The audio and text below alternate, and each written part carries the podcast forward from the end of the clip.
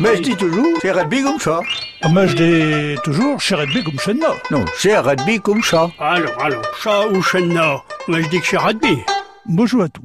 Chez Pierre de l'association normande Alfred Rossel qui prêche. Souvent dans les restaurants, on vous propose une bolée de cidre. Jamais une moque de cidre. C'est parce qu'on fait référence aux Bretons. Les Bretons boivent une bolée de cidre. Le terme bol est utilisé aussi par les Normands, mais avec une particularité, il est au féminin. Une bolle de faïence.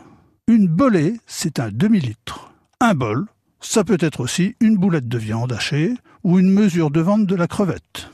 Le Normand préfère sa moque.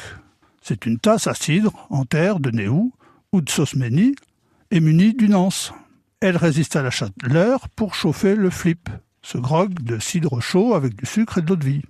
Nobé une moque, comme nobé un verre ou nobé une tasse.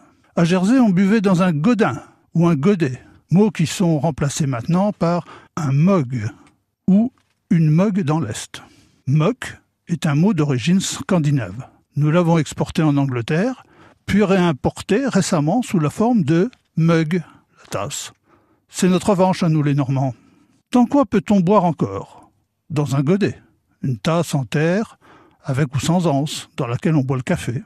Un pinton, une grande tasse en terre de néo, ou un pintounet, une petite tasse en terre pour les enfants, une choc, une tasse, une godiche, récipient quelconque, en terre ou en métal, ou tout simplement dans un poçon, un vieux bol. À quelqu'un que vous n'aimez pas, vous lui direz Si tu vis par chez nous un jour, je te paierai une moque. En français, compte là-dessus et bois de l'eau. Bonjour et à bientôt.